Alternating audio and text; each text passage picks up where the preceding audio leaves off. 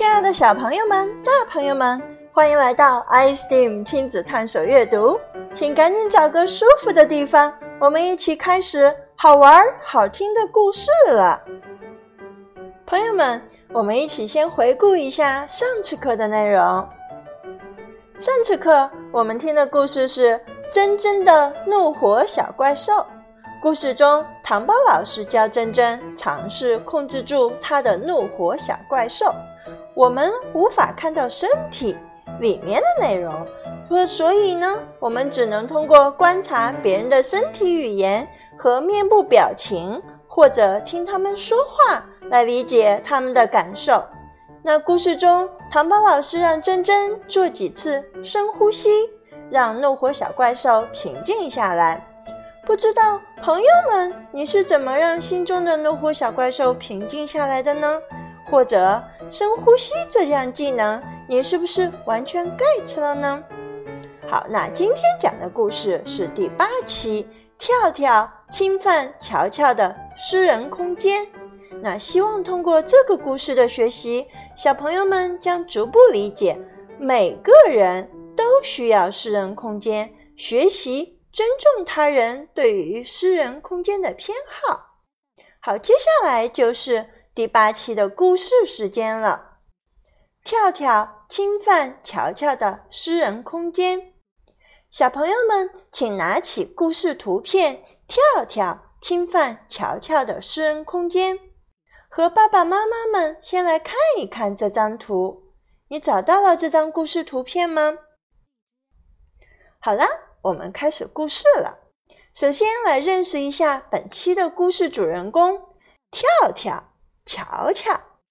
哦，他们俩都是我们的老朋友了。乔乔和跳跳都已经厌倦了体育馆，游乐场已经结冰三天了，他们整天被困在屋里，烦透了。而且跳跳和乔乔。经常在体育馆里发生争执。哦，原来他们厌倦了体育馆，是因为他们经常在体育馆里发生争执。体育馆貌似让跳跳变成了私人空间的入侵者。事情总是一开始很顺利，但很快就变得糟糕。最后呀。都是糖包老师出面，让他俩坐到一边歇口气儿。例如，有一次两个人正在玩篮球，哎，玩篮球应该是挺开心的，是不是？可以拍拍球，可以投进篮筐。哎，发生了什么呢？跳跳把乔乔按倒在地，想要抢球，而乔乔不打算让跳跳得逞，所以他奋力回击。小朋友们，看看故事图片，他是怎么回击的呀？跳跳和球球玩篮球，嗯，不开心，好糟糕呀。后来有一次，他们扮演超级英雄，乔乔伸出双手，假装用火力轰炸跳跳，咚咚咚咚咚咚咚咚。跳跳没有举起超级盾牌。哎，没有举起超级盾牌去挡乔乔的火力，反而抓住乔乔的手腕，猛推乔乔，使他摔到下面的垫子上。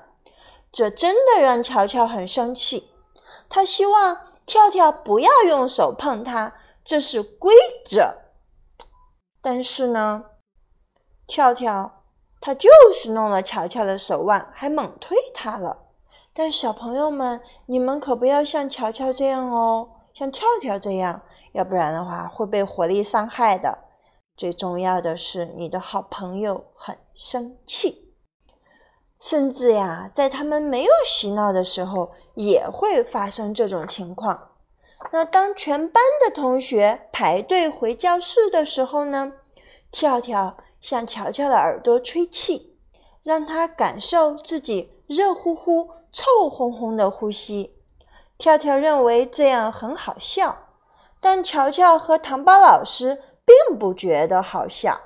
更糟糕的是，当乔乔告诉跳跳“你不要这样做”时，跳跳只是傻乎乎地笑和眨眼睛。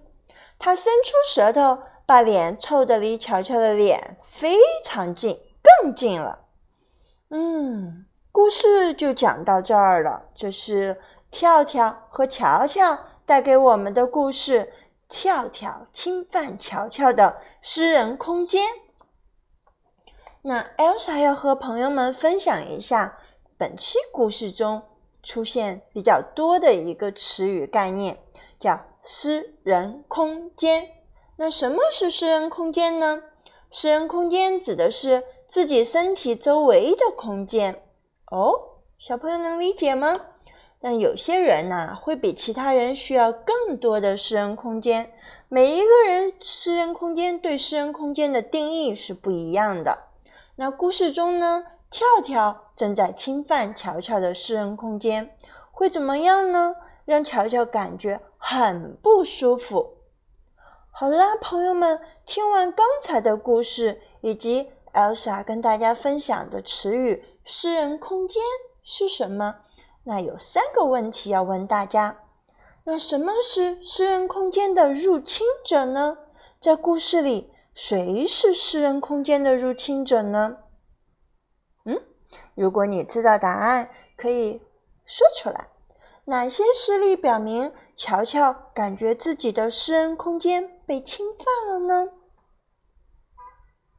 总共分享了跳跳和乔乔三个关于私人空间被侵犯的故事。那小朋友还记得吗？那为什么乔乔不喜欢被跳跳侵犯私人空间呢？你能理解乔乔的感受和他这种不喜欢吗？好，如果小朋友家中有积木，这时候你可以和爸爸妈妈一起来拼两个人物。哦，你也可以拼你自己，爸爸妈妈也可以拼他。那欢迎把你拼好的两个人物的照片分享到群里来哟。我们在下一个环节拓展活动的时候要用到你拼的人物了。好，接着到我们的拓展活动了。首先来看一看第一个拓展活动是什么。好，拓展活动一。听场景玩私人空间游戏，嘿，这个游戏怎么玩呢？在玩这个游戏之前，Elsa 老师要和大家再回忆一下什么是私人空间。好，前面分享了私人空间指的是自己身体周围的空间，在不同的情况下，面对不同的人，侵犯私人空间的意义也就不一样。那我们来准备玩游戏了。首先，你们要将两个人物，就是上个环节讲的拼的两个人物，紧挨着放在一起。接着，请选择一个人物是你自己，那另外一个人物就是接着 Elsa 老师会读给你们场景里的另一个人。如果你觉得在读这个场景中，如果你觉得你可以接受另一个人物进入自己的私人空间，就把人物挪到一起；如果你觉得私人空间被侵犯，那请把他这个人物移开。好，请准备好，Elsa 会读出第一个场景了，也欢迎爸爸妈妈参与进来哦。这个环节爸爸妈妈的参与非常重要。你爸爸妈妈做到了。详细知悉和跟小朋友去做场景分享，以及生活教育的作用。那如果可以，我们就开始了。第一个场景，哦，你从噩梦中醒来，做噩梦了，妈妈想要抱你。这里面有两个人物，一个人物是你，还有一个人物是谁呀？妈妈。好，这时候你从噩梦中醒来，妈妈想要抱你。如果你允许他进入你的私人空间，你就可以让妈妈抱抱你；如果不允许，你请妈妈离开远一点。第二个场景，一个陌生人想要抱你。嗯，如果是你，你会让陌生人抱你吗？不可以。如果你见没见过他，是第一次见。不要让他随便抱你，除非你和他是很熟悉、很安全的一个人，才可以让别人抱你。第三个场景，你到达学校之后，一位你的好朋友想要拥抱你，这时候你会被允许吗？如果允许，就可以两个人物拥抱一下；如果不可以，你可以让他离开，或者你离他远一些。第四个场景，一位同学开始跟你扭打。嗯，如果是我是这位同学的话，我就想要跟他分开，我不想让他跟我扭打，侵犯我的私人空间。第五个场景，一位同学说他想跟你结婚并牵手，我不要。我还不想跟他结婚，所以我不想跟他牵手。但是如果我长大了，比如说现在我遇到我觉得他是我喜欢的人，嗯，那我会微笑着接受他的牵手，并答应他。第六个场景，医生需要看看你的喉咙里面。哦，我不喜欢医生，因为看医生肯定是生病了。但是又逼不得已，所以我只能让医生靠近我，看我喉咙里面了。第七个场景，在公交车、飞机或火车上，你必须坐在陌生人身边。嗯，你会怎么选择呢？嗯，没办法，那只能让他坐在我旁边的椅子上了。好了，这是我们的第一个拓展活动。你们都玩的还算开心吗？有没有理解到私人空间或者侵犯私人空间这个概念呢？接着我们来进行第二个拓展活动，扮演糖包老师。朋友们，在第七期的故事里，糖包老师教珍珍用深呼吸控制怒火小怪兽。那在第八期这一期呢？Elsa 老师要邀请小朋友和爸爸妈妈搭建出糖包老师，并表演糖包老师。表演什么呢？表演糖包老师在课堂上教孩子们应对侵犯私私人空间的场景。好，我再强调一遍，请小朋友和爸爸妈妈搭建出糖包老师，并表演糖包老师。在课堂上教孩子们应对侵犯私人空间的场景。Elsa 老师把糖包老师的图片分享出来，相信经常跟这个课程的小朋友和大朋友们都熟悉糖包老师了。小朋友都特别喜欢的老师，糖包老师。那小朋友们，你们会如何教孩子们认识和应对侵犯私人空间的问题呢？嗯，或许你也可以跟小朋友们讲一讲今天 Elsa 老师分享的乔乔和谁的故事啊？乔乔和跳跳的故事，三个小故事给小朋友们哦。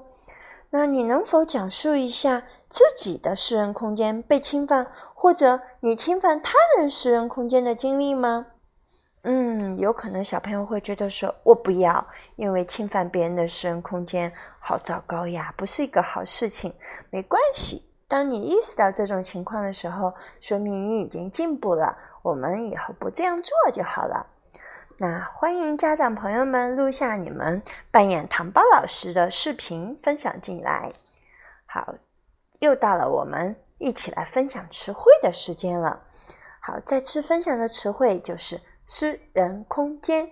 今天我们分享的故事啊，是跳跳侵犯乔乔的私人空间。私人空间呢，指的是自己身体周围的空间。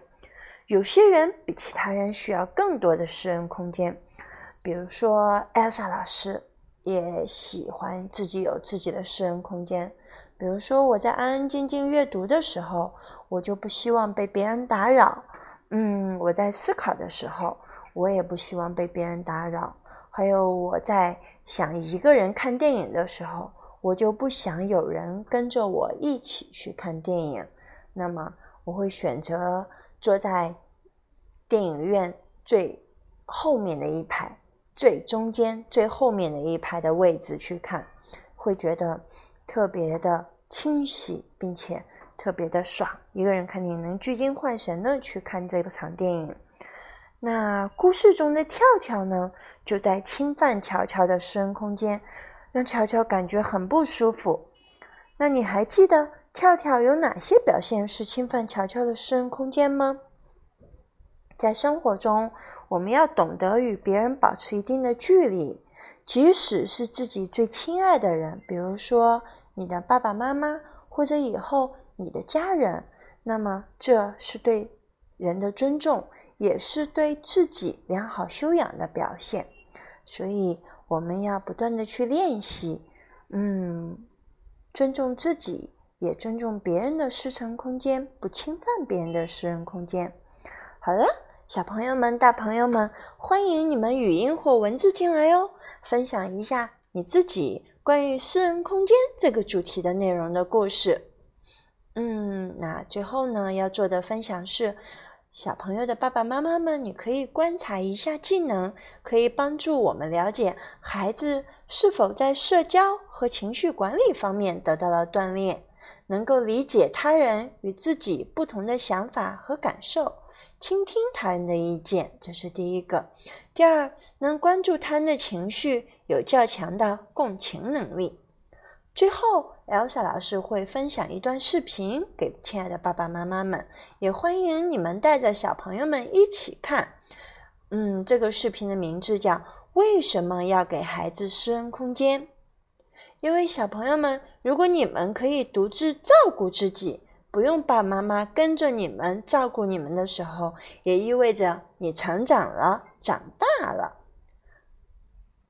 今天的课程就到这里。最后，谢谢朋友们二零一八年的陪伴，愿所有的朋友们二零一九年开心如你所愿。好，我们一九年见。